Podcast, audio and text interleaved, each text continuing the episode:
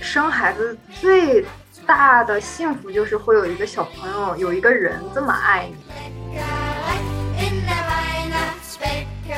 为了讨他欢心，那天我就是突然来灵感了，在他睡觉之前，我就跟他说：“知道吗？你你还在妈妈肚子里的时候，我们有九个月的时间，时时刻刻都在一起。你还没有出生的时候，妈妈就爱你。”他当时就是兴奋到尖叫，就觉得哇，在你心里，你你更爱我，哇，太爽了。紧接着，我女儿睁着眼睛，非常动情的跟我说。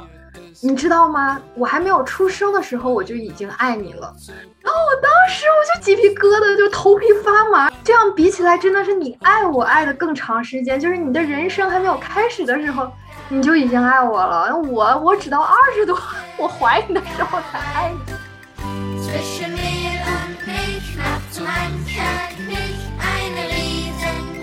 大家好，欢迎收听哦妈妈。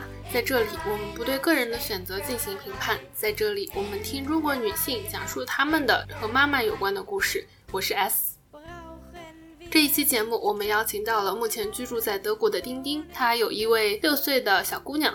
节目开头，你已经听到了小姑娘欢快的歌声。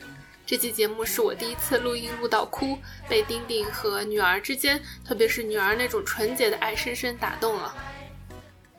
做《哦妈妈》这个节目，总是会有这些让我猝不及防、内心被深深击中的瞬间。